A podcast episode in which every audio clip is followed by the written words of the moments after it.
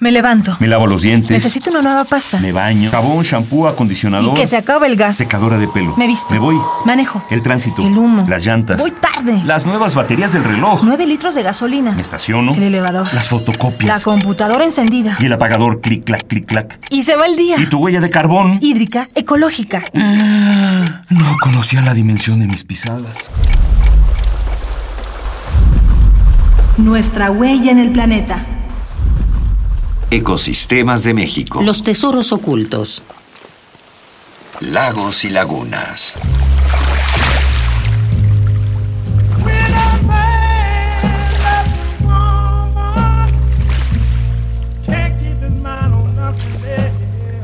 El cine nos enseñó que los lagos y las lagunas son los lugares más románticos sobre la Tierra. Pero vamos a dejarlo claro. Las lagunas no son el hogar de las rubias más bellas del universo, no. Las lagunas son hábitat de aves, anfibios, reptiles y demás criaturas de agua dulce. Por eso, si en el lago quieres nadar, lo tienes que respetar.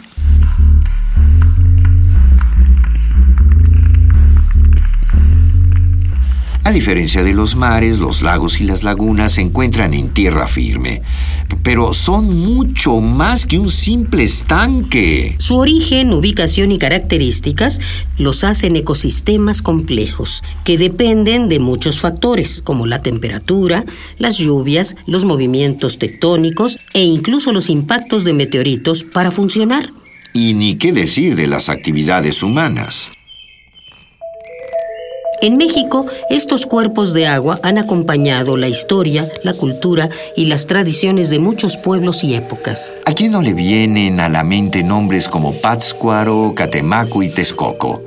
Cuando de ritos y mitos de la identidad nacional se trata, Desde las lagunas de Montebello en el sureste de Chiapas hasta el lago de Chapala, los lagos son fundamentales para nuestra vida. nos dan pesca, riego, agua potable, generación de energía eléctrica y ¿sabes qué?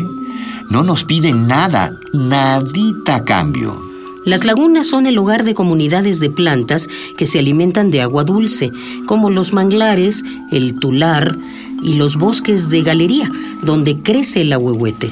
Mirar al interior de un lago es echar un vistazo al espectáculo de la vida. Por ejemplo, la llamada Laguna Preciosa cambia su tonalidad del rojo al azul debido a la abundancia de cierto tipo de algas.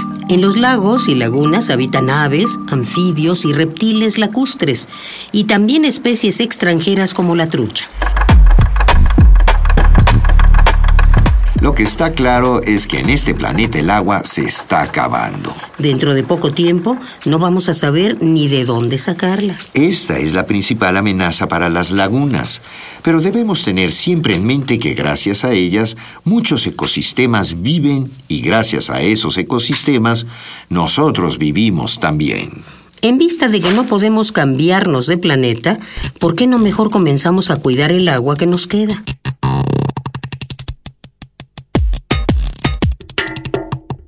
Ecopuma te rola tres ideas para hacer la diferencia. Ten cuidado con lo que mandas por la tubería, pues terminará en lagos y ríos.